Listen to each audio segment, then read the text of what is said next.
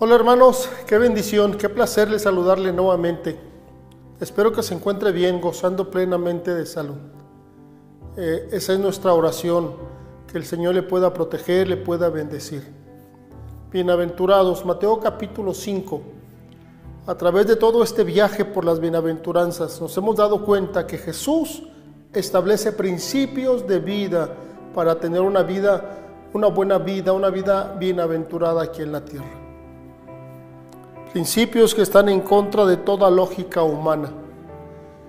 Hemos comprado la idea que para ser feliz necesito tener todo lo que quiero, hacer lo que siempre he soñado, que la vida me sonría en todo tiempo. Jesús nos enseña que la dicha de una vida bienaventurada está en mantener una relación íntima y personal con Él participar de, su natural, de la naturaleza de su gozo, de su paz, de su perdón. La felicidad que estamos buscando va en contra de toda lógica humana. De hecho, es una paradoja divina. Versículo 11. Bienaventurados sois cuando por mi causa os vituperen y os persigan y digan toda clase de mal contra vosotros mintiendo. La dicha de una vida bienaventurada se encuentra en Jesús. Pero es seguro que cuando decidimos rendir nuestra vida a Él y vivir de acuerdo a sus principios y su voluntad, seremos denigrados, deshonrados y perseguidos. Eso es seguro.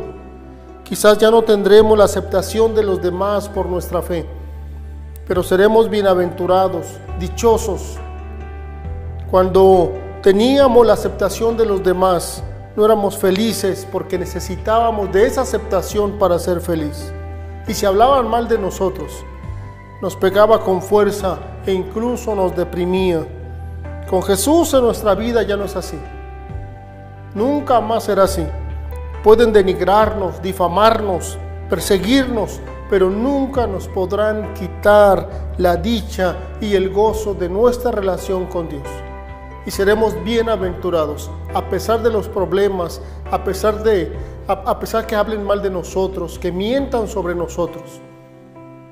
Nuestra bienaventuranza, nuestra felicidad, nuestra dicha depende de Jesús, de nuestra relación con Él, no de las situaciones que nos rodean, que nunca serán perfectas.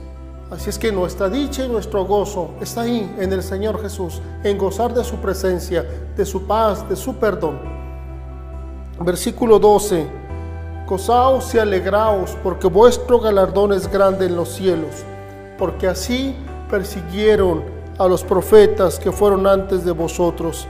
En, en Jesús es posible tener una vida bienaventurada. Y lo más hermoso es que la vida en Jesús es eterna, nunca termina. Continuará en el cielo. Gozaremos de su presencia en toda su plenitud. ¿Qué recompensa mayor puede ser que esa? El gozar plenamente de Él, de su presencia, de su gozo, de su plenitud. Y además formamos parte de una gran lista de hombres y mujeres profetas que fueron perseguidos por su amor al Señor. Así es que somos bienaventurados en Jesús. Goce de esa libertad que tiene en Él, de su perdón, de su, de su, de su paz, de su amor. Y de esta manera será feliz, dichoso en la tierra.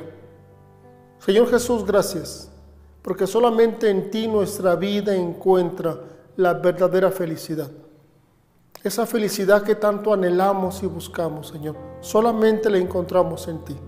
Y te agradecemos por ser parte de nuestra vida. Gracias por perdonarnos y amarnos. Gracias, Señor Jesús. Y rogamos y te suplicamos que levantes a aquel que está abatido, al débil, Señor, que consueles al que está triste. Por favor, Dios. Te lo suplicamos en tu santo y bendito nombre, Señor Jesús. Amén. Que el Señor le siga bendiciendo. El Señor le siga prosperando. Esa es nuestra oración. Y nos seguiremos viendo.